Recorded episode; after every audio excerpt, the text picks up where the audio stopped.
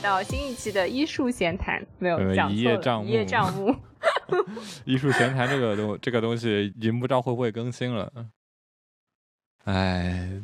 现在这个形势整个都很难说。我今天刚开场走个题，就是今天我今天刚听另外一个呃 New York New York Times 的播客，它其实点的一个更更严峻的一个世界性问题，其实跟上海现在也有点 联系，就是上海大家最近都在买菜嘛，就吃菜难这个问题。然而，然而，实际上，呃，实际上是有这种很可能今年或过去未来很长一段时间都会有一个世界的食物危机，是因为就是因为俄国与乌克兰的事件，因为很多地方，因为俄俄国跟乌克兰两个国家占了全全世界很大比重的粮食出口，这是一方面，他说，然后特别是像有些中东国家，它很多是直接就进口乌克兰的这种的食物，然后他，然后他这个记者里面记者还问到了那个联合国的一个什么粮食署还是什么的那种粮食救助的，他们他们在中东地区，应该是也门还是哪里，呃，救助这些饥饿呀的东西，然后他们说是基本上百分之五十还是大还是全部的这个救助的粮食的来源都是来自乌克兰。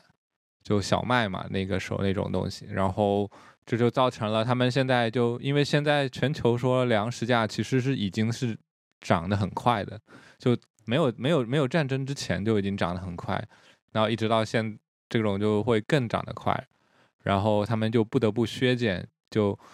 就只能以前是关注这个就是说饿得不行的人到那个就是。稍微有点饿的人，就是现在就只能关注这种生存生生存线危及生存的这一批人的救助了。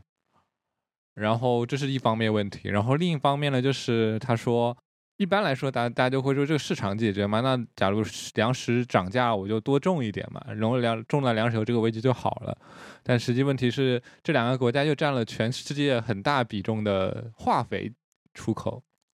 特别是俄罗斯，因为很多它是，呃，这点倒去也确实也是，就是很多化肥都是由石油来做成的，就是有原料嘛。然后这又加上很多像，他又提到了像中国，中国很多化肥是用煤煤来煤来源煤还是什么的，然后因为节能减排绿化的原因，然后也停掉了很多化工行业。然后。俄罗斯这个制裁，然后它导致像他说是巴一开始他是这个记者是了解到巴西有一部分因为化化肥进不来，然后很多粮食就有点问危机，然后他就意识到这可能是背后有更大的危机，所以，哎，这个世界都不怎么好。而且它不止影响的，就是比如说主粮，就是比如小麦呀这种东西，就这些植物产量低。那么他说，就他采访德克萨斯的一个农场，就是说，那他就已经不用化肥了，不用化肥，那么他种的东西就少，就出来产出就少，产出少以后呢，给牛啊什么的吃的也少，那他们长得也不肥，那肉价也会上涨。对啊，就连锁反应、蝴蝶效应嘛，就是一件事情发生了之后，必然就会有一连串的事情接踵而至。对，然后食物这种东西又需要它的生长周期嘛，然后说是说，如果即使他们现在停，就是现在停战，这个恢复期也可能要到八到九个月什么之类的。嗯，那我们都要囤粮了嘛？现在问题是粮都囤不到了呀。对呀。哎呀，我们小区里面天天在发买菜团购。对，而且而且结合国内来说也其实挺难的，就就一方面是疫情封锁问题嘛，然后有之前也有一些这种产粮的地方，或者是他们也有一些问那个事情，然后还有像之前的河南洪水呀什么这些事情，导致的整个整个其实粮食都还是接近比较危险的状态。嗯，所以上海真的就变成了一颗胶囊。对，那我们聊一下这个节目的正题吧。我们先接着就上次宅在家里好读书。对，我们也没想到讲一下深圳跟上海，没想到还真的成了最近的一个对比。对的，真的开始坐牢了之后，就意识到为什么以前有那么多的文学作品诞生于牢房？好吧，那那就我们继续说上次还没有说完的一些书。那你先吧，你先介绍一下你要说什么书。对，就是我刚才说的那句话里面已经包含了这本书的名字，它的名字就叫《上海胶囊》。好了，我说完了。然后呢，它其他信息呢？你这个介绍只介绍个书名啊，剩下大家都豆瓣是吧？上海胶囊就是上海人见人爱的 BTR 老师出的一本小说集。然后这本小说集呢，其实里面有挺多我已经看过了，就是为什么呢？是因为里面有好几篇以前是以展评或者说艺术评论的形式在网上已经发表了。这些文章里面有一些是画廊请他写的，有一些是美术馆请他写的，然后有一些是他给他喜欢的一些艺术家写的。所以呢，我们可以。呃，先说说这个部分，就是为什么会在这里来说，就是他跟他作为一本小说集，但是他跟艺术的关系很贴近的样子。有一个写写展评的这个那个好朋友叫陈喜安，然后他之前曾经提提到过一个看法，他就说 BTR 用小说写的这些展评呢。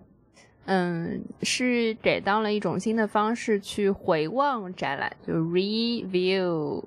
一个展览。诶，通常来说，专业的艺术评论都会去讲啊，这个展览怎么怎么样，或者说这个作品怎么怎么样。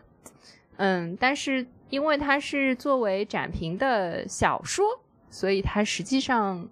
是小说，就是它虽然有评的意义，就是有评论的意义。嗯，但是呢，他用一种非常平易近人的方式去化解了这些艺术的作品性。所谓的这作品性，就是只能被少数专业人士读取的那些信息，而把它写成了一个任何人，嗯，不管你对艺术有没有兴趣，你有没有一定的艺术的知识，你都可以去了解的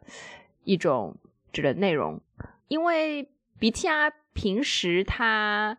嗯，也会经常的去看展览嘛。他没看，他也写，也没有办法写的。就是他也会经常去看展览，然后也跟很多艺术家、策展人什么都认识，甚至他自己还参加了展览。比如说我们上一期，嗯，这个回望外滩那个展览，找石汉涛老师做这个导览的那一期，里面其实就有一件，呃。迷迷宫的作品就是 BTR 自己创作的艺术，嗯，就是他在这个生生活当中，其实也是跟艺术，就是会经常看看展览，跟艺术家聊天，然后很熟悉这部分。那这部分就是艺术，同对他的写作来说，可能就是跟嗯他在用社交软件，或者说他去一个上海的餐厅吃饭，或者是。他打羽毛球，就是跟其他的这些他生活当中的发生在他身上的生活的一部分而已。就是艺术，就是所有这些生活里面的一个部分。他们也并没有很特别，但是嗯，又有很相得益彰的地方。就是嗯，他作为一个还蛮想创新的小说家，就是嗯，为了写有趣新颖的小说。嗯，这就是他的目的。那么艺术，嗯，好的艺术吧，嗯，经常也是比较新颖有趣的。嗯，那呃，好，有一些艺术创作呢，大部分艺术当，尤其是当代艺术里面的艺术创作呢，它往往也会关注一些所谓的原问题 （meta problems），比如说，嗯，什么是意思？什么是意识？什么是表达？怎么表达？怎么沟通啊？等等。那这些其实也是小说。呃，小说的艺术，嗯，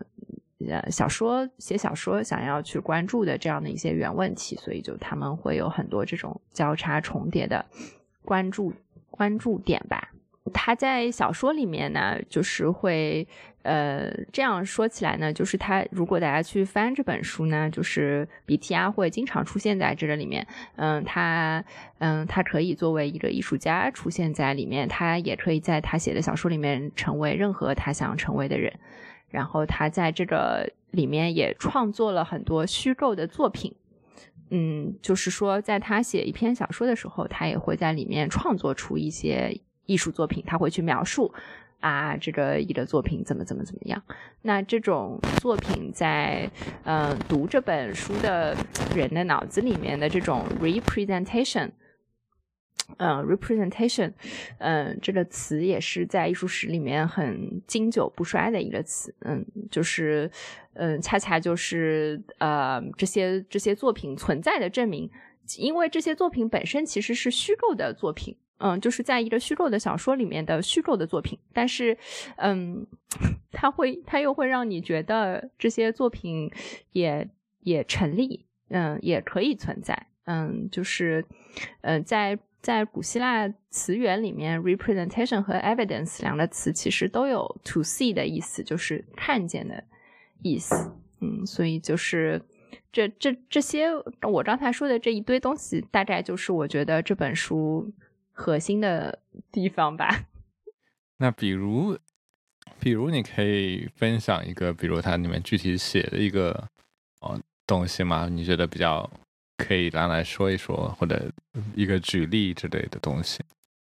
嗯，对，就是呃，刚才是我基本上是算是我的观点吧，然后我也就是做了一些笔记，然后有几个方面。嗯，比如说城市，嗯，因为这本书其实它叫《上海胶囊》嘛，嗯，就是其实呃，这个 BTI 不管在书里还是在它就是做的其他的一些播客啊，他做的采访里面，他都有讲到，他其实特别有兴趣去写一个地方，就是怎么样用小说去写一个地方。嗯，那这个跟上海这座城市跟这个地方很有关系，就这也是就是跟我们上次播客的一个延续性吧，就是这是一个方面。然后呢，嗯，还有几个方面，比如说它的文体，呃，然后它的一些这个呃跟文字本身的结构很有关系的一些东西，比如说回文啊，然后它怎么使用括号啊啊等等，就是这也是礼仪的方面。然后还有就是一些很特定的字词句的使用。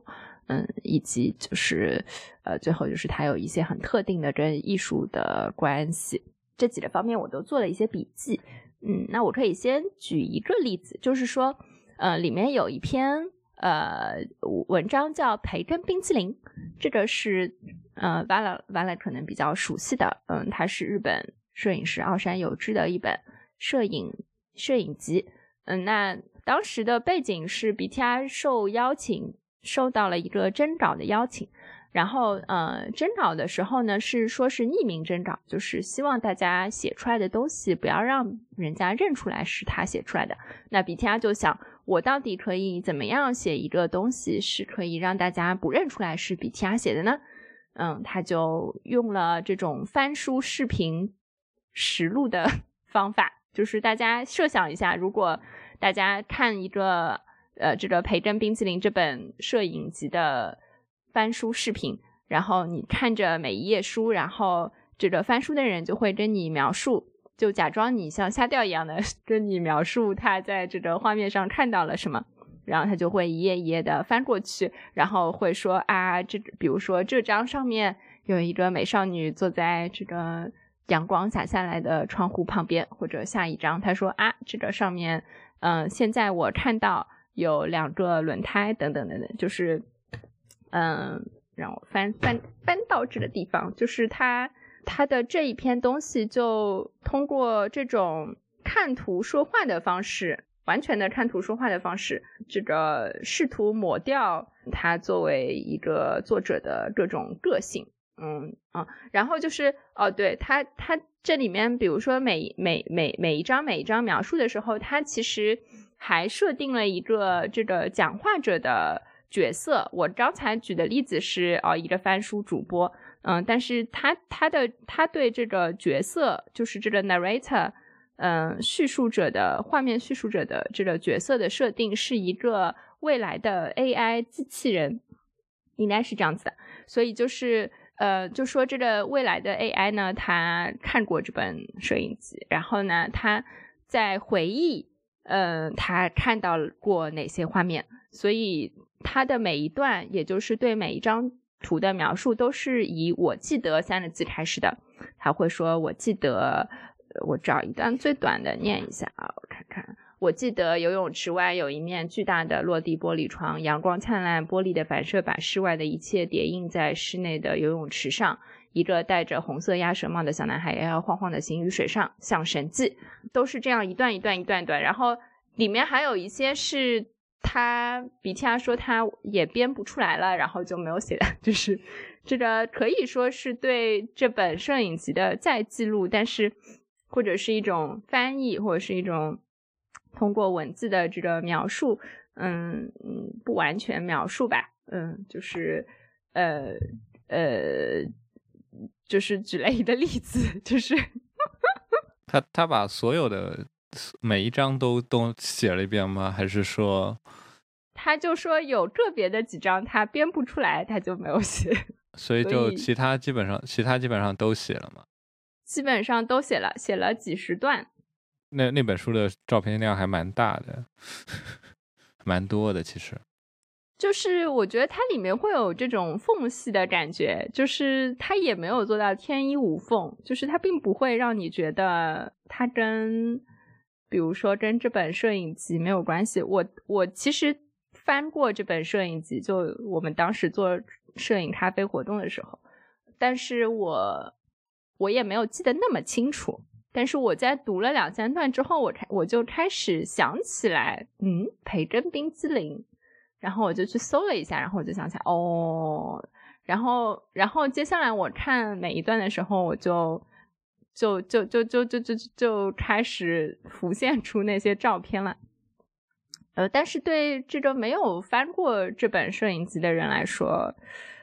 嗯。他们就会像一个一个就是非常非常跳跃性的片段。他当时还讲了一个点，他就说，那摄影书的编辑，这个也是瓦勒比较熟悉。他就想，奥山有之在编辑这些图片的时候，他肯定也是有一个联系的。然后他就想说，那通过他对这些画面的描述，有没有可能把这种联系也保留下来？嗯，我反正觉得没有保留太多吧，但是，但是他在这个书的最后也会写的，就是我在这本书里面到底提到了哪些真的作品，这个形式跟他在这本书里面提到的另外一个几乎是他偶像的作家，就是乔治佩雷克的人生拼图版，就是《Life a User's Manual》这本书的形式是很像的。嗯，他会在书的最后提到，比如说，呃，这本书里面的很多呃作品，或者说呃呃创作想法是得到了以下艺术家的作品的灵感，比如说 Tino s e g a 的作品，比如说，嗯，奥山有志的摄影集等等等等。嗯，那乔治佩雷克在《人生拼图版》这本书里面也是这样子的，嗯，就是他会去，呃，虚构一些画家，或者说虚构一些创作，虚构一些展览，虚构一些书什么的，嗯，但是他会在后面写说，啊，其实我也是受了这些这些真的艺术家的真的作品的影响，嗯，这种对真假真假的这个讨论，就也是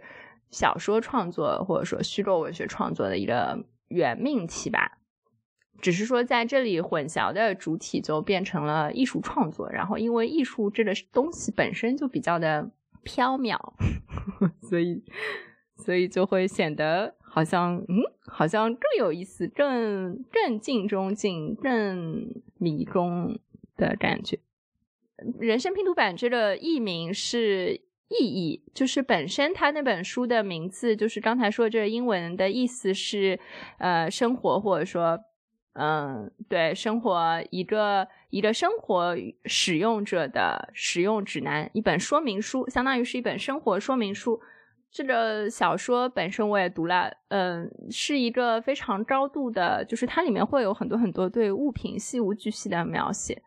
事无巨细的描写，然后它会让你有一种就是快要窒息的感觉，因为它会描述一个房间里面，就是它会把，比如说这桌子是什么样的桌子，然后桌子上面放的火柴盒是什么牌子的火柴盒，大概什么样子，然后旁边的柜子长什么样子，就是会把所有的这些物的，嗯，一些一些特点属性都事无巨细的去用很细的工笔去描写，嗯，就好像是这个意义都。都存在，或者说逃逸了，就是从这些过度的物质的堆积当中逃逸了的感觉。然后佩雷克在写这个，在写他这个小说的时候，其实有两个很很很很很重要的实，在当时非常有实验性的特征，就是因为佩雷克本身是法国一个嗯实验性的文学运动，叫乌利波，你知道吧？就。好像听过这个名字，但我也不太清楚。呃，乌利波，呃，大家可以去去网上搜搜得到的这个介绍，就是，嗯，他他其实乌乌就是 o u 就是乌话，然后后面是的 l i d e h a d u 呃，就是文学，然后 b o d e 呃 b o d e d i e 就是潜在文学工工厂的意思。当时是一些。文实验性的文学家还有数学家一起去发起的一个文学实验运动，他们特别关注一些呃很格式性或者说形式上的创新，比如说嗯嗯佩雷克还写过一本书，这本书里面一个 e 就是字母 e 在法语里面是经常会出现的，就很难很难很难避免的，但是他写了一整本书，从头到尾没有出现过一个 e 这个字母。然后还有比如说他们会写一些回文诗，类似于中中文里面的回文诗啊什么的，那就这些很形式上的东西也是 BTR 特别喜欢的。然后另外一个属性或者说特点就是说他在里面写的很多的文字会让你觉得他并没有在跟你讲一个线性的故事，就是他所他他的很多东西是伪装，就是像一一本里面有很多很多 common flash，比如说。我打举一个例子，就像是你走进了一个房间，然后你看到一个书柜，但这个书柜其实是一个狐狸假扮的，或者说你看到了一张桌子，但是这个桌子其实是一只熊假扮的，就是，嗯，就是他们在这个书里面，嗯，就是假模假样的写了，或者说一本正经的写了很多东西，但是这些东西，比如说它可能是一个菜谱，或者它可能是一个真的是一个什么产品的说明书，就是让你觉得它没有。它不是在虚构，它就是一个我们在日常生活当中很习以为常、非常熟悉的一个现成的东西。就是它的这个作品里面，就它的这个文字里面用了很多文字现成品这样的一个概念。嗯，在这当代艺术里面也是经常，就是反正从安迪沃霍开始，就从塞尚用小便池开始到现在，就是艺术也经常会去用的一个方式啊。所以这种文字现成品也是，嗯。对，很明显的一个一个特点。其实这本书读的很慢，就是，嗯，就他的故事性太弱了，就是他写所有都会让你觉得他在瞎说，就是他其实在骗，就是他欺骗你的这个感觉，对我反正对我来说太明显了，所以我就很警惕，反正我全程都很警惕。然后我觉得你就是在耍花耍耍花样耍花招，就是嗯，就是套套一个套一个套套子什么的，所以就感觉嗯不是很开心读的，就是也不是很顺畅，也读的很慢，然后。他也想在里面塞很多东西，就它里面确实有很多，就是对当代生活的一些东西，它有很多很新的一些词汇啊，一些新的表达方式啊，然后 一些东西它也会放进去，就是也会让你觉得哦，就是确实是放了很多东西在里面。哦，刚才还想讲一个规则，写作的规则，就这个也是最近大家可能有玩那个 word play 的那个游戏嘛。刚才说乌里波，其实他们就是一群很喜欢玩 wordplay 文字游戏的人。然后最近就是大家在朋友圈可能会看到有人发了一些蓝绿色格子、黄色格子，就是那个游戏。这游戏叫什么来着？Wordle，Wordle，对对对。然后对，然后他他跟佩雷他也是就是可能是受佩雷克启发嘛，就佩雷克当时写这个，嗯，写这本小说的时候，他是写一个大楼里面住的七十二家房客之类的呀，这样的。但是他七十二家房客里面，他也他覆盖了很多很多一百多的人物，但是还是有主角的。但是他在写的时候，他他说他是做了一张表格的，就是，嗯，x 轴是先打比方啊，x 轴是地点，然后 y 轴是人物。嗯，比如说 x 轴就是一排排过去，可能就是它的字段就是，嗯，谁谁谁的房间，四零三房间，然后六零二房间，然后佣人房间，过道啊等等。然后竖轴就是人物嘛，那比如说啊，这个这个先生，那个那个小姐，嗯，然后呢，他会从他以一个方式去动这个格子。那每一个格子就会对应一个地点和一个人物，然后他就会严格的按照这个人物地点去写接下来的东西。那比如说他写了九十九章，嗯，当然这个九十九本身可能也代表他对不完美啊，或者是他有一些观念上的、理念上的一些想法。但那位他从第一章写到第九十九章，那比如说，呃，写到第四章的时候，这个格子就移动到了，嗯，比如说四零三房间的。啊，顾林小姐，然后他就会写啊，在四零三房间，顾林小姐干嘛干嘛。然后 B T R 其实用了类似的方法，就是他先拉了一张表格，然后同样的也是对他的小说里面的人物和小说里面会出现的地点，嗯，这个拉出一张表格之后，他是按照一个回字形来走这个格子的啊，所以就他走到某一个格子，他就严格的按照这个格子对应的地点和人物来写，嗯，这个也是一个，哎。写这个小说背后的潜规则，对，反正就是你读的时候，比如说你会，它甚至连编号都会变，然后它里面有一篇就是它会先是零，然后是四，打打比方就类似这种，就零，然后四，然后三，然后一，然后二，然后一，然后二，就是就是，但是你如果真的按照那个。一二三四五，就是真的是按照它的那数字编号去呢，它也不是线性，它也不是时间上线性的，所以总而言之，就是它也打，就是它它也就是这也是它实验性嘛，就是它想写这种非线性时间线发生的东西，然后你最后可能是一些一些碎片，你拼成了一个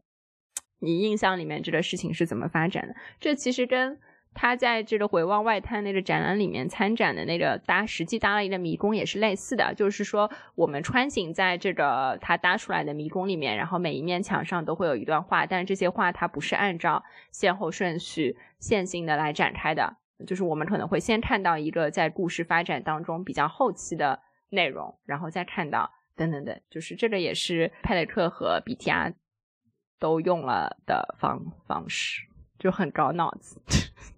对对，就，但我也没有看，所以我就我就比较懵逼。但我觉得，就是如果喜欢的人或者喜欢这样一种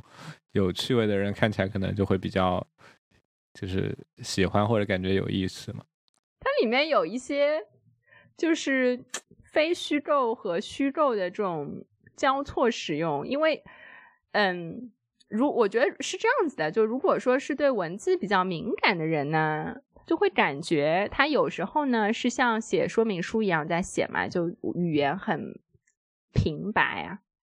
然后有时候可能又会更戏剧性一点，然后有时候它里面有很多对话，比如说它里面有一个有一篇叫扩论听，大家听扩论听就知道他又在玩谐音梗嘛，但是他也是个很喜欢玩谐音梗的人，就是 quarantine 嘛，然后。嗯，他这扩论听写的其实是 Clubhouse，就是之前有段时间很红，后来国内被禁掉的一个这个聊天软件，就大家可以开一个房间，然后大家就进这个房间开聊天。嗯，有主持人，然后可以开麦闭麦这样子。然后当时他们在 Clubhouse 上面玩了很多的游戏，有一个游戏就是让大家去描述大家现在眼前看到什么东西。那这个时候其实就相当于是一些就各种各样人的自述，所以它等于就是他。写一个人，比如说写一个人叫凯，然后他就要用凯他想象的凯的方式。那比如说他写了十四个人，那这十四个人讲话的腔调啊、语气啊、方式啊，然后包括他们的地方啊，都是不一样的。那也就是他一个人像孙悟空一样的，他要变成。十十几个不一样的人，他他自己也说的，他说他觉得编不下去，最后编不下去，所以他就是编了那么多。然后这里面有一些人是有真实的人物原型的，呃，当然就是你也很难说它到底保留了多，他写实了多少嘛，就是，嗯，总体来说还是虚构的。然后还有一些可能就是完全是他空想出来的，现实当中并没有一个单一的对应人物的这样的一些人。就他用了这些非虚构的东西，然后让他的虚构更更怎么样？更扑朔迷离更好玩，或者说更对更扑朔迷离，就是 就是你会有 to a certain point，你会觉得到了某读着读着，有时候你可能会恍惚，你会觉得你到底在读一个虚构，还是在读一个什么东西？就是就我觉得很多都是对这种文体的挑战吧。但是很奇怪，就是上次我们吃饭的时候，他要他说他有一个计划，他要去采访在书里面出现的人物，然后问这些相当于是人物原型，就问这些人物原型，哎，你读了我在小说里写的你，你觉得怎么样啊？他他说他还有一个问卷，然后我也不知道会怎么样。就是这个这个，我觉得倒是有一些文学是或者说电影上的传统。你有没有看过一部电影叫《恋恋书中人》？是女主角是她写的那个人物过来吗？嗯嗯嗯嗯，我怎么感觉是一部非常没啥营养的爱情片呢？对的，嗯，但我提到这个的 point 就是《恋恋书中人》里面就是写对的，就是说男主人公作为一个作家，对，然后他他写的小说里面的那个女女主人公真的活到了这个真实世界里面。那有很多类似的例子，比如说金敏。金敏他本身的一些漫画或者漫画漫漫改动的一些影片，它里面也会出现这样的一个意象，就是他创作的一个漫画家，而且漫画家本身这个人物这个角色也会出现在金敏的创作里面。那漫画家画了一个什么人，然后这个人就真的跑到现实世界里面来了。他甚至还描绘过，就是这个人想办法要扒开纸，然后什么爬进房间去。贞子一类这种镜头，完了没看过贞子，anyway，然后，然后，对，所以我觉得就是虚构虚构人物活成真的人，以及真的人 进入了虚构的小说，或者说它里面写了一句话，就他有一些话还挺有意思，他他这是 B T R 写的话，他说小说里面一个人物说的话。他认为，在小说里人物可以不一定是真的，但必须可能是真的。然后写出小说，让现实中真的人把小说活出来。这个就这个这个这个是跟刚刚又不太一样的逻辑了。他就说我写了一个小说，然后我小说里面写了一个人，这人并不存在，但是呢，我去找一个现实当中的人，然后让他按照我小说里面的这个角色去活，这样子。就是我，我跟他，然后跟我们的这个医术有一位非常喜欢呃 Sophie Chal 的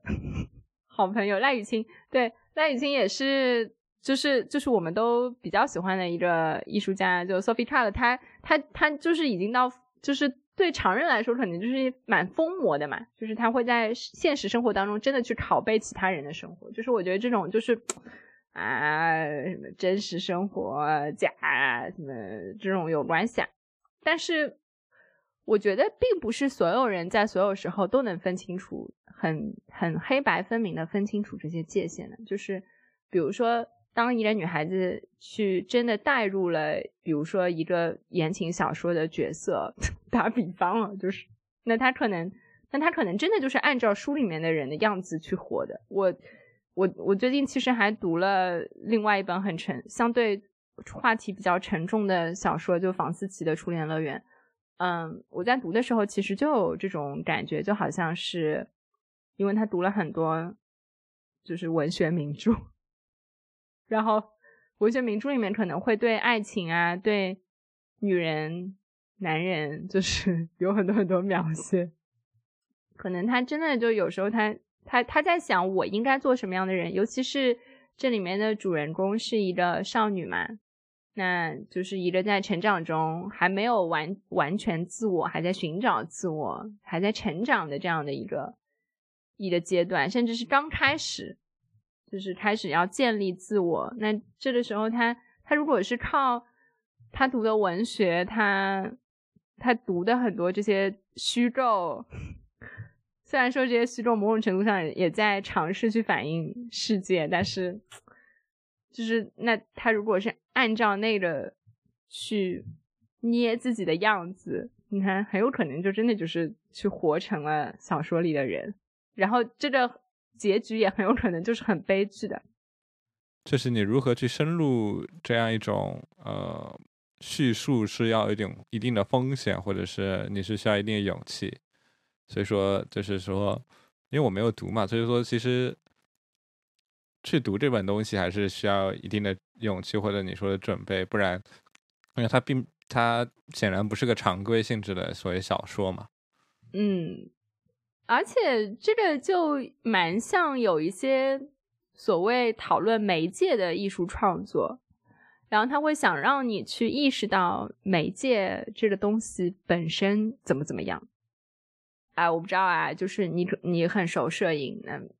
嗯，杰夫或者是谁，嗯，他可能就会很让你意识到你在看一个什么样的画幅，然后让你意识到有一个镜头对着这些人，或者让你意识到，就是很多跟这个媒介自身很有关系的属性。然后 BTI 也是这样子的，就是说你在读的时候，你会意识到，嗯，在读一个虚构的东西。然后你会意识到你在读一堆字，然后这些字有时候意义和这些字是会分离的，有时候这个意义会逃离这个字，有时候这些字它并不代表他们自己要说的意思等等，就是会让你意识到文字也是一种媒介。好呀，可以翻篇呀，你讲喽。你不想讲了呀？我还有很多东西可以讲，但是你让我讲呀，这不是出不去嘛？然后释放一下你的表达欲。嗯，我我我其实自从被关在家里之后，我发现我也并不是一个表达欲像我想的那么多的人，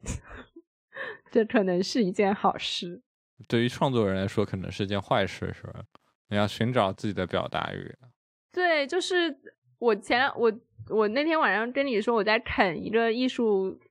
理论书嘛，然后它其实就是一篇讲 representation 的 essay，因为这整本书就是 critical terms of contemporary art，他在里面就说就是可能表达太单向了，嗯，因为表达永远都是有一个创作者，然后他要把心，他要么排泄啊，倾诉啊。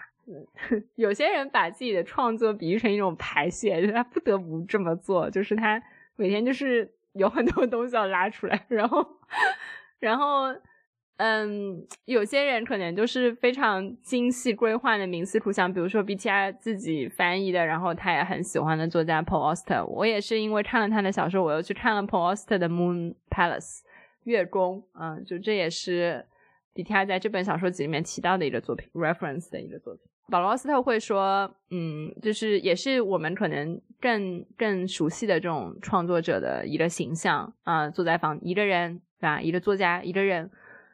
坐在房间里面，非常的孤独，就是自己跟自己独处，然后跟自己脑子里面的自己对话。然后，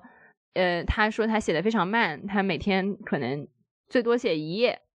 就是如果如果写三一一天写了三页，那这就是奇迹。一年可能这种奇迹不会就是出现的次数不会超过三次，然后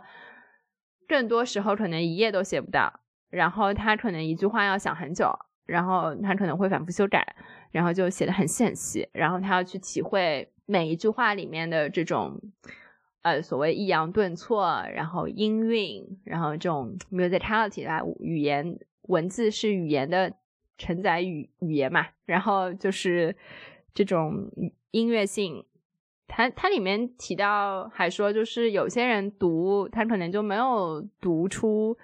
这个 ultimate pleasure，嗯，文字极致的可以带给我们极致的快乐，这种极致的快乐就包括了这种节奏啊、音韵啊等等等等，就这又是一种创作者，就是他。非常慢，慢工出细活，磨，然后，嗯，很精细，就是，呃，但这种就都是单向的嘛。这写 representation 这个人，他就说，可能是不是更多是一种 communication，更多还是一种双向的，然后怎么样让这种双向的东西呈现到这个创作里面？对，这是他写完了之后一个问题。反正，那他 BTR 自己本身是个表达欲很强的人啊，他不仅每天发公众号，还有朋友圈。是的。但你刚刚说的那样那样一种创作方式，其实有一个呃对应的中文中文作家。然后我们之前在艺术观影的时候也放过一段他的纪录片，然后是个台湾的作家叫王文兴，然后他基本上也是，反正那纪录片展示了他创作过程，就在他家那个小阳台里有个小搭搭了个小隔间，就一个一个桌子，然后一个笔筒，有几支笔，然后他就写，然后一天可能就写个十几个字一一两行。然后他在写很久，你又看到他的，就是他他写作的动静很大，就是这个笔像是一个工具一样，然后在纸面上划来划去啊，甚至撕破它，或者是就是拿着笔敲桌子啊之类的这个动作，然后基本上就写的写的非常非常，就是他也是非常挑剔的，包括他说读他的小说就不能读快，就你必须慢慢读。然后那个呃剧里面也有是很多他自己读自己小说的这个过程，就他他小说也出的很少，从就是基本上长篇就第一篇是家变，家变还比较好读一点，至少我我也我之前也读完过一次，当然我就没有按他的要求，他家变就是就已经要求说让你一天就读个一两页几页这种样子。然后，然后再去，但我其实蛮读的蛮快的，就它故事性还蛮强的，然后就是个找爸爸的故事，爸爸离家出走的故事，然后就牵扯到家庭的一些回忆啊之类的。然后他后面更有名的像《北海的人》，然后他是先出了上，然后反正我也没读，呃，但就是那个纪录片里面有很多这个片段，他基本上就是个退伍的军人，他有很多就是从文字。联系到这个人的性格、声音，以及他有很多，因为，嗯，贝尔人一场就是刚开头这一段就是一连串的这种所谓的脏话，就是什么这种这种东西，然后他他基本上就有很多这样的这样种内容，我还没有看，然后他隔了十几年才出了一个《贝海的人下》，然后就就是非常非常非常就是出的非常慢的一个书。啊，当时当时放这个电影的时候，我还去闲鱼真的淘到这两本书，就现在还没有看，看的有点。他他那种就是不这种这种小说，其实有个问题，就是这样一种创作的小说会会让我有点压力，就是不能好好轻松的看书的这种样子。就它就是你必须要可能说你就是让你它固定了你一套慢节奏的规律，反而就。有一点，就像我来说，就有一点望而却步的感觉。呃，另外一个原因是因为，呃，它这里面就我翻，我大概翻翻翻了一下，就是因为他毕竟是台湾的作家，他用了很多的文字游戏是跟台湾的注音符号来来做的。那这个点就是可能要学或者怎么样，就很难去，就是可能要得认一下，然后他才能你知道这个拟声词是什么。包括我看家变的时候，已经有这种这种情况了。所以当时我用 Kindle 看的时候，会有稍微能查到几个字。对，所以有时候就是这种东西，它可能也会变成一种局限性，或者说减少了一些怎么讲作品开放性，减少了一些可能性，可能可能有这种。比如说我读博，就是嗯，博尔赫斯可能也有很多这种游戏在里面，可能也有很多他的花招在里面。但我觉得他就好像让这件事情发生比较自然，就是你体会到、体会到、体会不到、体会不到。就是如果你体会不到，可能也不会说特别影响，因为它整体来说还是一个故事。然后，嗯，可快可慢，然后可深可浅，就是这样子。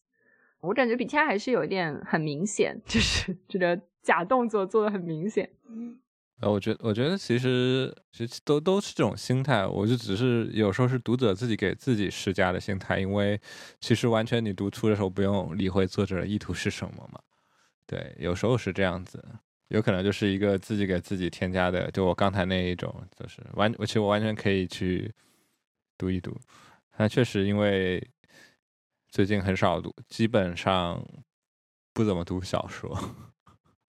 所以我最近就也开始读上，就是叫怎么重读一本小说。呃，当然，当我选的选的题材就还是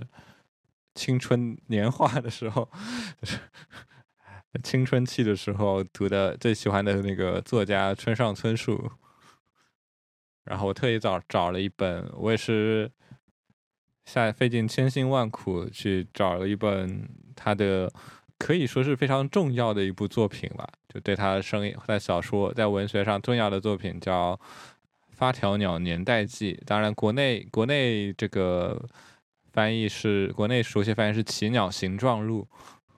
基本上我在在我高中的时期会，我基本上把他的长篇小长篇小说全读过了。当然，那时候我读的全是林少华的，就国内的译本。那时候基本上也没有没有没有途径接触到台湾译本嘛。然后后面我基我就随波逐流也好，是也是或者个人意愿也好，就是基本上会去能能能想看就想重读的话，我基本上会去找台湾译本去看。当然，这点是我个人判个人想，因为是在我其实我之前。我可能读了他最多的一本小说，叫《国境之南，太阳之西》，是一本非常，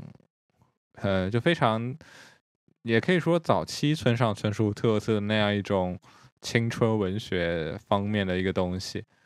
然后，因为我当时，呃，就就是就是讲一个男人跟三个他的生命中的三个女人的故事。当时我是因为读了先。就是有有一次大学的时候想重读，然后我就去，就当时还就是能买到这一些包括台版或者英文版的东西，我在方所买了一本广州的方所买了一本英文版的那个书去读，就觉得嗯，跟我之前的那种想象的中文风格有点不太一样。然后后面好像我后面又有一次是几年后又去读了一下。找了一下台台版一本的电子版来看，就就会感觉就还是想，就是有了我之前之前的那个决定。补充历史就补充一下背景，就是这本书其实是算村上春树第一次或者是比较比较正面的面对一些历史或者是政治这样一种问题，因为它里面呃一个非常关键的核心的元素是在是一个关于战争。就是呃，包括就是他他研究很多像诺门罕这个战争，然后他里面有一些就是关于这种现世界就是政社会现状的描述啊，然后关于这些老兵他们会描述过去呃在满洲在蒙古这种发生的一些故事啊这种东西的一些描述，就包括读第一卷最后一眼，就是最后最后两章就是一个。中尉当时中尉的一个那个在外蒙古遇到了一个非常呃血腥残忍的一种经历，他自己的一种呃在叙述的一个东西，对我觉得还蛮蛮好的，就是有些东西是跟随着年龄的阅历增长你才会看到的。年轻的时候可能就是喜欢《挪威的森林》这种这种这种小说，包括呃。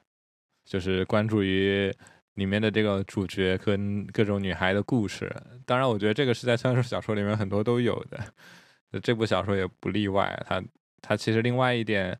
比较符合，就是这个主人公三十岁了，然后刚从公司辞掉工作，在家里 待了好几个月，不想找工作，然后渐渐的家庭也出问题了，老婆也离家出走了的一个故事。就可能对于如果是青春期的这种读者来说，就不是特别的那个，嗯，感冒。就是我还记得蛮清楚，我读他那个，当我跑步的时候，我在想什么，就是还是跟创作状态有关系吗？我记得他，当然我读的也是国内的译本，反正他一直在说他的肌肉在哀鸣。然后他就一直在说，就是啊，天天在哀鸣，哀鸣也要去。当然，这个也是有有快乐的嘛，就是跟多巴胺对立的那种另外那个化学物质 产生的快乐。Anyway，但是他好他好像也就说，他说写写就是写东西，其实也很需要体力之类的吧，就是就是跑步，就是锻炼意志，就是锻炼这种，当你浑身从内到外都在哀鸣的时候，你还能就是去写去。是的，一方面是他自己的，其实你看多以后，他这个行文风格或文字风格是会有有那么重复的，对，他他总是会用一些这种那几个形容词，或者是这样的状态。包括我记得最近最火那那更火的应该就是驾驶我的车，所谓原著和这个电影的这个区别。那原著那比较典型，那不算一篇。就算一个普通的村上春树的这种短篇 小说文章这种感觉，然后另一方面你说到写作需要体力也是，哎，就它也是一个不只是体力或脑力，或者就是它是需要你的这种身体状态，对，就他就是特别是我觉得就特别是写长篇小说的时候，就我昨天看了一篇回答，他他其实是呃一个问题跟回答，他其实问题是说我们还能等到。《冰与火之歌》完结吗？就第第应该是第六卷什么的，马丁都就一直没有没有没有消息了。你可以看到马丁 连最近法环都做了，对，但是他都写好了。就就马丁就各种在参与这种很零碎的这种活动，因为然后那个回答就是说，你要写这种长篇巨著，特别越到后面，它是是需要人的这样一种意志力来去。写作的，然后特别是，然后他又举了一个世界，就是就是历史上啊各种扑街烂尾的长篇系列，包括包括像《沙丘》，很多很多这种连连续的这种几部曲啊，然后这种这都是开很多就高高开，然后就收收不住，或者是最后因为人的身体是弱化的嘛，然后你无法去再怎么怎么去这个把控。能把握你之前的这个写作强度，哎，这个又要想到房思琪这个东西，就是一方面呢，我觉得就像你前面说的，就是我其实当时要开始读的时候，我其也我也很怕的，就是 我也很怕，就是因为肯定会很难过的。然后就这种强暴的主题嘛，强暴女性的主题，然后而且又是一个。老年男子对吧？五十岁的男子强暴十三岁幼女的一个事情，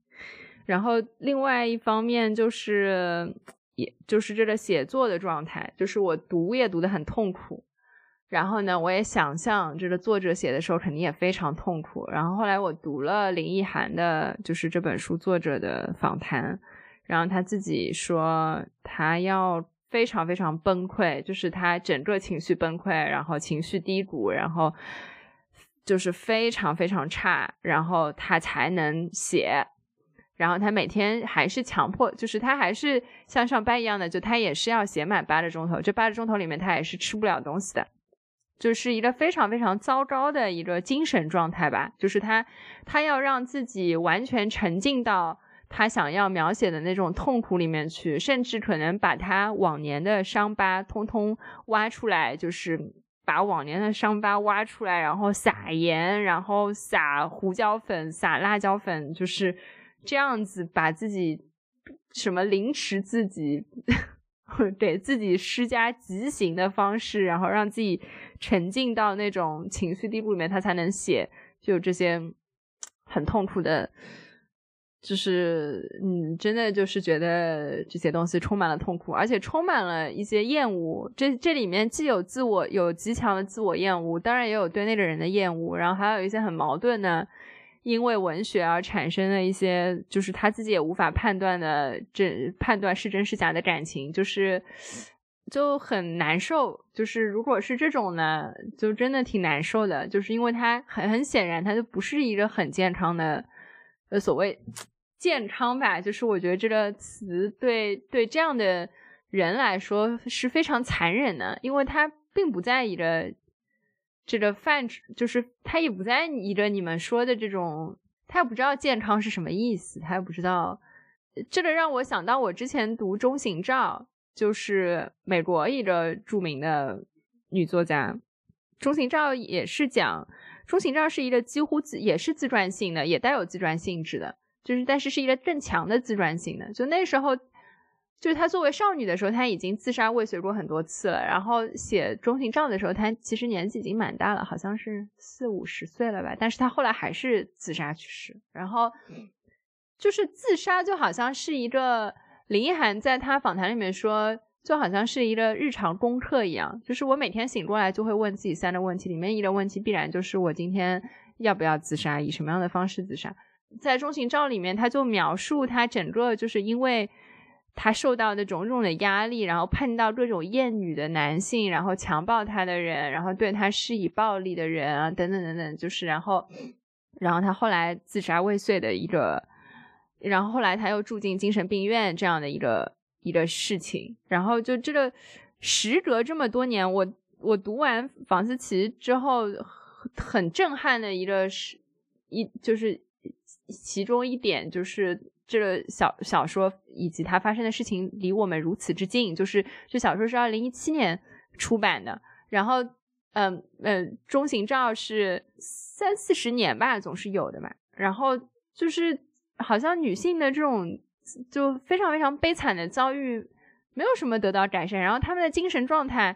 最起码就就他们来说，以及我在网上看到的，就是因为读了房思琪，去警局报案啦，或者说终于愿意把自己的伤痛讲出来了，就是这种自我掩藏、这种自我欺骗，就是就是时隔这么几十年，就是还是有很多人在受这个苦难。我就真的。很夸张，就是 我我就是这个非常的震撼，就是说一个女性的脆弱吧，就也不说脆弱，就是 我觉得她有一种把自己往苦难里沉的这种状态，就让我觉得最恐怖的是这个，因为嗯，这个可能是所谓的这个。我不知道啊，就我可能在说一个非常虚假的名词，就是说男性身处痛苦，然后他可能觉得他就是要他就是抗争啊，他就把痛苦痛楚解决啊，然后就是这种女性呢，她就是要跟自己抗争，就是她她可能会觉得问题出在自己身上，或者说她觉得我就是需要这个痛苦，比如说我不知道。就是 in the back of her mind，就是在林一涵心里面，是不是有一些角落，他可能就觉得说，他比他他其实他就是需要这个这个痛苦既在折磨他，同时又是给予他一些力量，或者说他某种程度上他从这个里面获得了一些什么东西，然后让他可以去写，可以嗯，就继续 carry on 这样子，就是。我觉得这这个是非常非常危险的，这种危险就是说对他们自己的生命来说的这种危险，对他们可以从这种痛苦里面走出来的这种危阻碍吧。到底是是，我我在读的时候我就一直在想，到底是什么东西让他一次一次的回去？他都已经这么痛苦了，就是到底是什么让他好像觉得自己是没有，就是没有。拒绝没有其他可能性的，就就是他觉得所有的可能性都对他关闭了，他只有就是自我折磨这一条路，就是就是继续受受他人虐待，然后继续自我折磨，就是只有这一条路。就是我觉得这种自己自己沉入就是痛苦的泥沼这个 这个状态，让我就真的觉得很，哎，就就只能说这个。或者说，这个痛苦对对于他的人生来说太大了，或者怎么样？其实就就像，呃，这个发条鸟这里面，他这个中尉也是他在外蒙古，他有经历的这一段非常，就是他自己眼见的这种暴力性，然后在自己经历了差点死亡，然后没有死亡，他拿他没有死去，但是他说自己在那一刻其实生命已经。就是已经没有了，但他还是活着，所以他每之后他他又是最长寿，他能活了活到了，就是活到了六六十多岁啊，六七十岁这种最最长那批战友最长寿，但他就是每天也不知道自己在过着什么，但就是一每一次就是只是回想起那个年代那那个时候他在那个沙漠上的那些东西还非常记忆如新。当然，小说那本小说写的是你们帕香瑶小说写的是一种战争暴力对人带来的这样一种创伤，大家可能觉得是这个。生理性别暴力上对他带来的这种巨大的创伤，使使得他就是生命或者人的生命其实就停滞在那一刻，就所以说他未来无论怎么活，他想的东西就就是只能想就再回想起来就只能去回想到那个那个时候，然后嗯，对，就是古希腊里面那个思。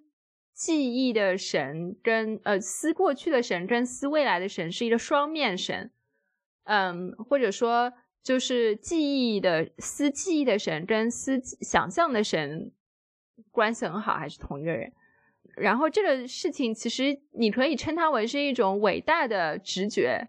一种伟大的 prime sense，一种原始直觉，因为它其实确实是被现在的最起码是现在的。脑科学、神经科学、认知科学的研究所证实的，就是我们脑区当中所谓“思”这个记忆的这个脑区，它同时也是思想象的。嗯，当我们想象什么的时候，呃，我们记忆的脑区就是在活动的。嗯，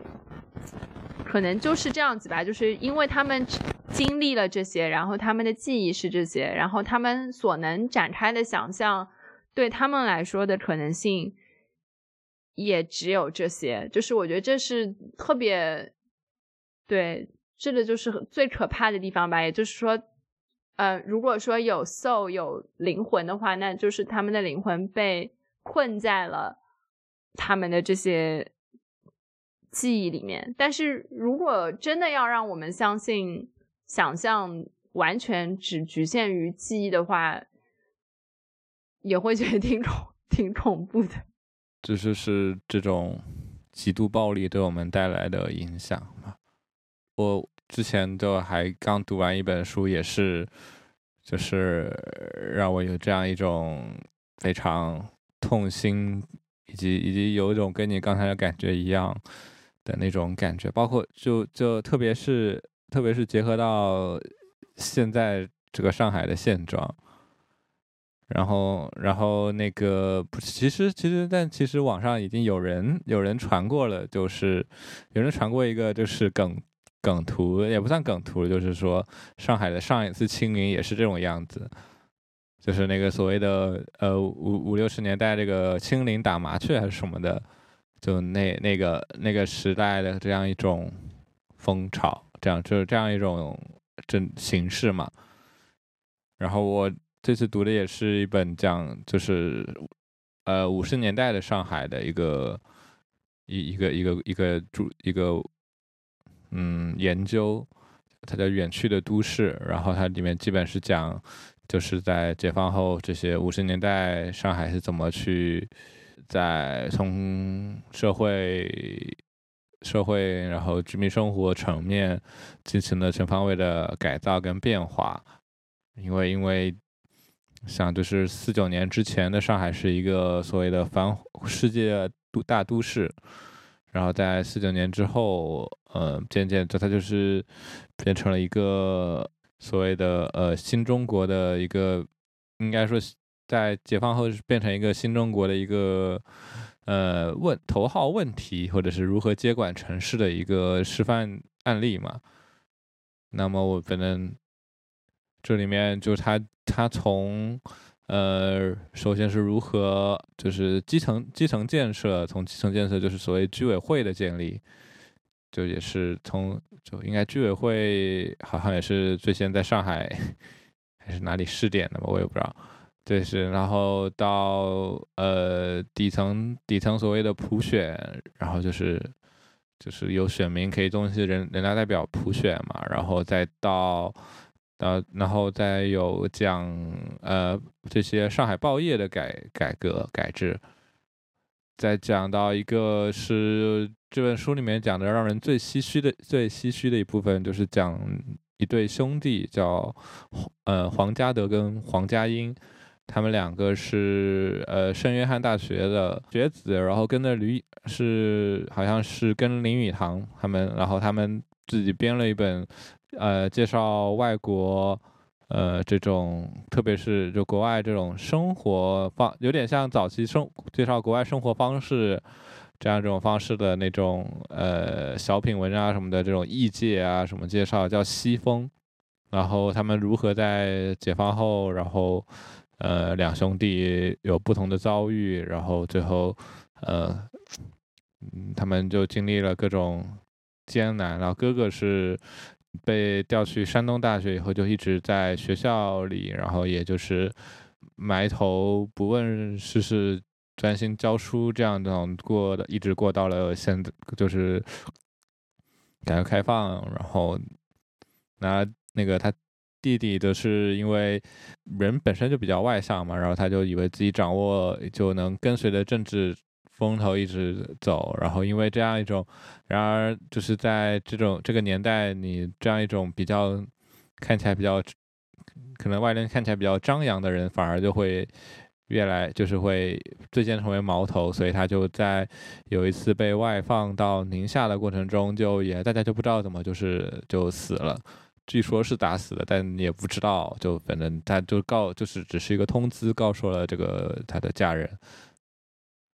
对，然后最后一章他就是写了一个关于到那时候的电影的电影院，然后他们这样的东西，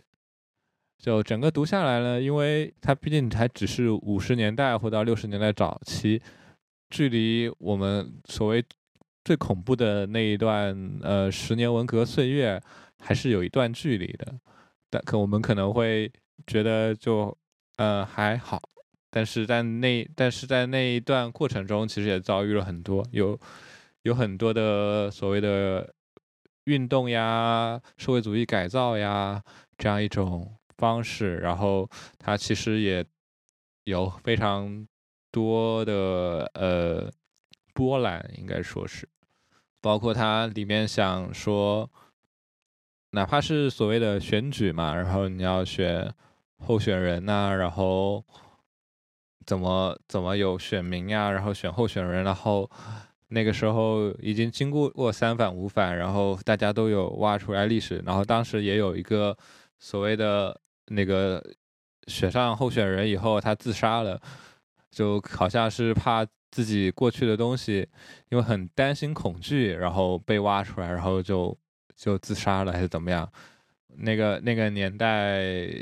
大家的所谓的这种。计划的呃一种思想，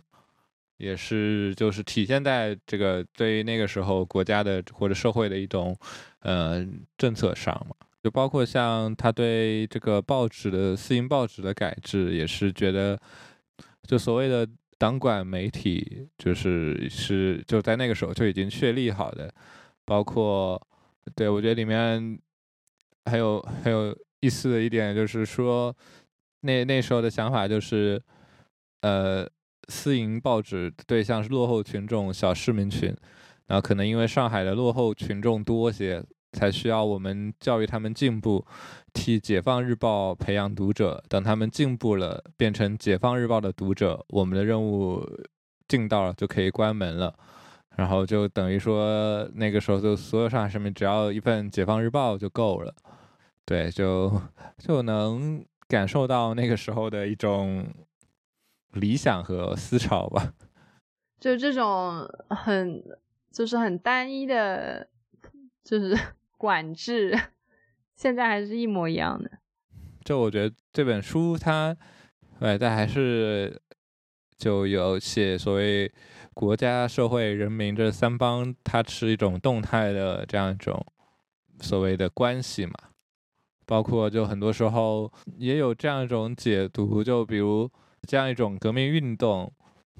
因为新中国是人民当家作主嘛，然后有部分人翻身，就是人民翻身之后，他需要掌握这个主人翁这个感觉，然后就是说，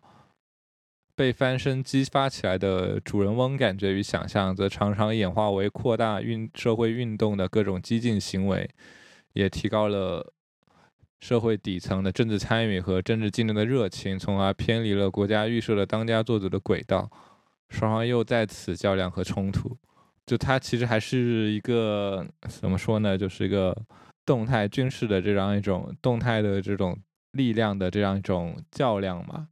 就像因为当时所有用的人，就是所用的工具有这些，那么有哪些人就能使用某一些这样的工具跟权利？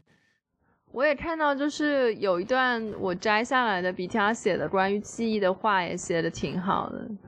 他说：“记忆是布满病毒的硬盘，每当你企图把它格式化的时候，它就会告诉你格式化操作不能进行，因为有文件正在使用中。你以为都忘记了，但你还记得；你以为不在乎的，其实还耿耿于怀。唯一的办法是把那些装满记忆的文件一个一个清除，或用新的记忆将之覆盖。没有捷径，没有。然后我我觉得我们。”就是虽然生活在二零二二年四月五号，但是觉得我们身边很多处事的方式仍然是非常陈旧的回忆。你你你在这个时间点说这个东西有点危险，也许 哦，你的四周会有一些莫名不可形状之物出现。对，但确实也就是在《八条鸟》这本小说里，因为我正好读到他主人公自己开始在那个干涸的井底下，然后就待了很久嘛。那他说，在这样一种完全黑暗，然后底上其实是夏天的阳光，但它其实照射不在井里面。那井里这种黑暗的这种状态下，就所谓的这样一种记忆就开始，呃，非常。呃，分毫不差，然后所有的记忆，就他那时候，他他妻子离家出走了，跟着说说是跟着男人，但他他就是回忆起种种的这样一种这样一种记忆，或者是就更更通俗一点，比如像有的时候你在有很多人在夜深人静的时候，就会有很多回忆浮上心 自己的脑海里这种样子。但我觉得，就是看这本书，另外，另外就是从，比如说从他从电影的这个分析，当时电影院的分析里面，还是可能看出来，嗯，有的时候，呃，怎么说呢？人民有自己的选择，也可能说是这样，或者怎么？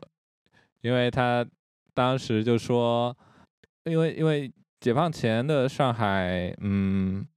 就还是能放好莱坞电影的嘛？那上海这个好莱坞基本上在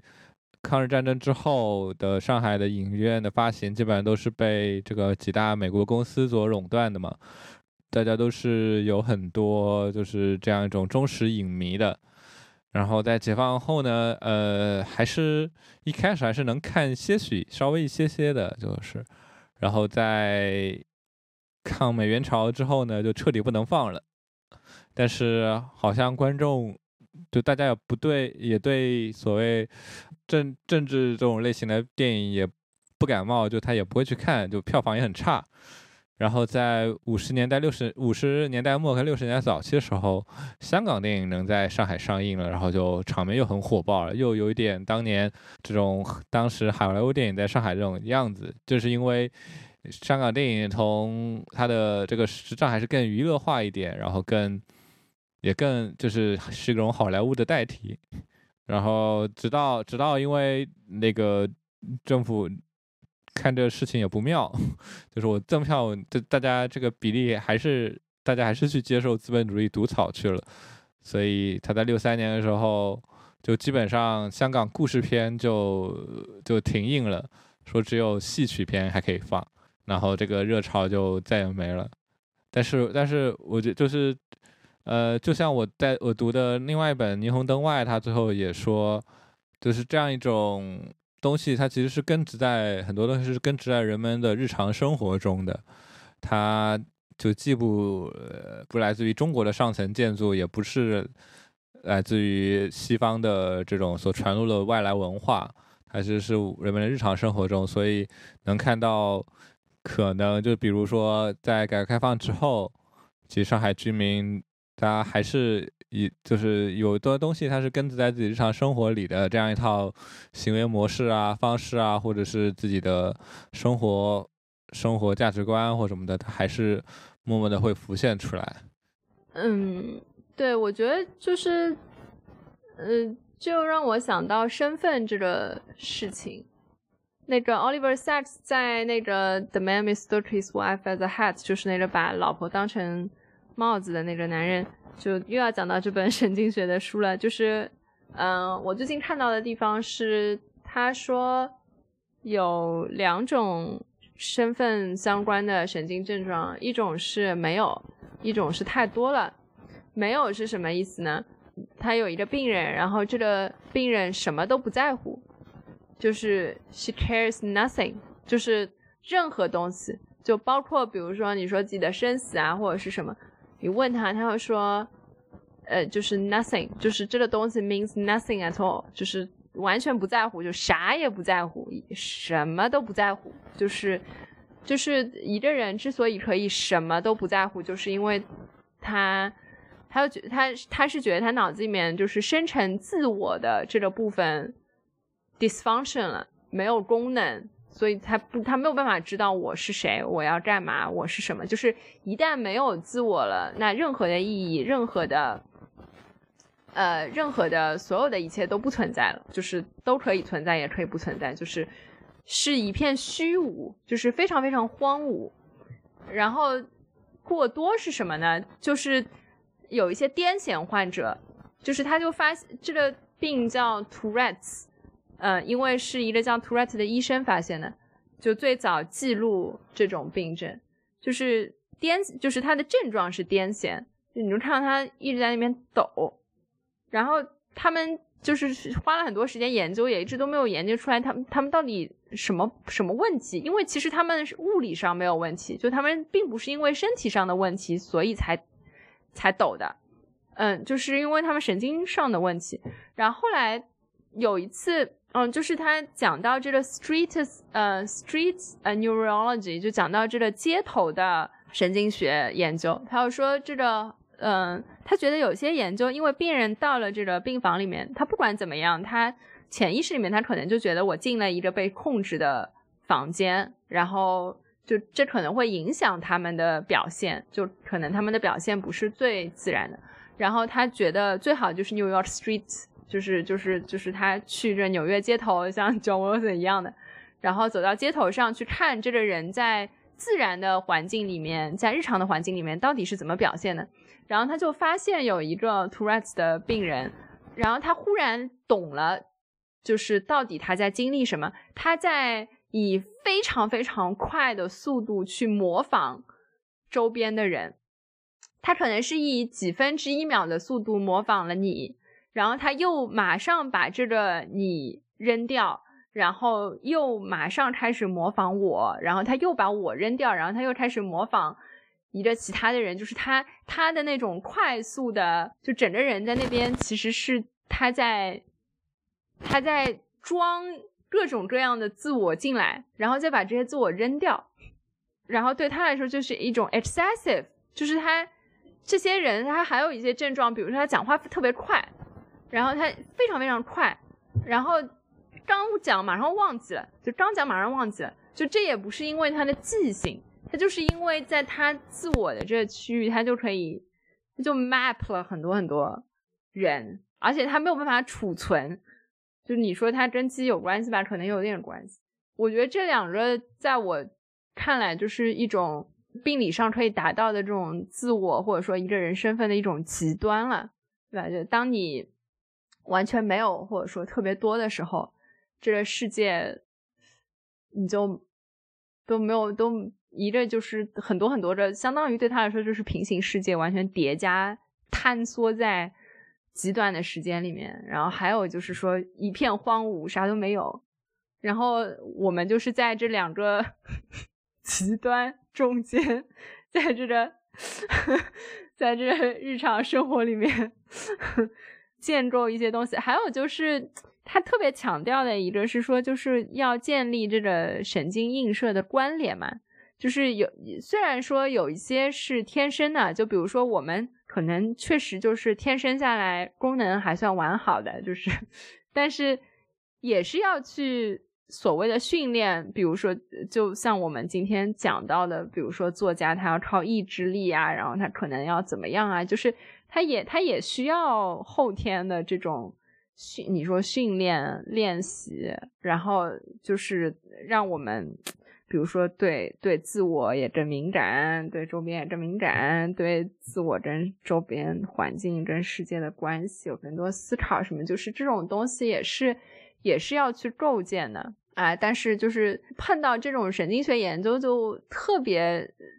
感觉很多事情就是就是特别意识到人的这种身体，它作为一个器官，就像一个机器一样的，就是它它有可能就是出厂配置有问题，它可能就是会坏掉，然后它可能我们说的这种特别核心的，比如说像灵魂啊，像这种自我啊、身份啊这些东西，它可能就是会。在一个其他机能都 OK 的人身上，就是会没有。但说回说回来，我我觉得就是还是还是要多，还是要尊重日常生活。包我们现在见的很多事，其实不管所谓的大，不管那些大的论证也好什么的，但很多时候是如何尊重自己，如何进行自己的日常生活的问题。好的，大家多多喝水，多吃菜，多运动。我我在我在那个《霓虹灯外》这本书，呃，后面他讲石库门生活的时候，呃，讲了一些各种小店呀，什么胭脂店呀、老虎灶呀，然后还讲到那个普罗馆呀。你们现在还用这个词吗？普罗馆是什么？大众餐馆呀。就这种小小街边小店，就这种弄堂里自己开的这种炒菜的这种家常店，跟圆领的相思小草差不多。它里面也说有一个人类学家叫什么 Ian Anderson，我也不知道是谁，没有没有查，还没有查那个 reference。然后说，在未来的新的富足世界里面，中国美食可能发生的最糟糕的是。街头饭摊和简陋小饭馆里提供的种类繁多的传统大众化小吃的消失，这一点我们好像在上一期也有点提到，或者是，所以大家就是还是要。我外婆的葱油饼。但现在美食博主也挺多的，可能是另外一个。嗯，我觉得这个这个可以留到下次再说，就是关于街头空间的剥夺。我觉得小商小贩的消失，就是因为街头空间不让你摆了。当然了，前段时间也曾经有过这个政策，对吧？又提倡复兴地摊经济，对吧？然后大家晚上都出来摆摊，这就是，反正乱糟糟，想一出事。好的，那我们这期就差不多了。好的，嗯，大家都保重，拜拜。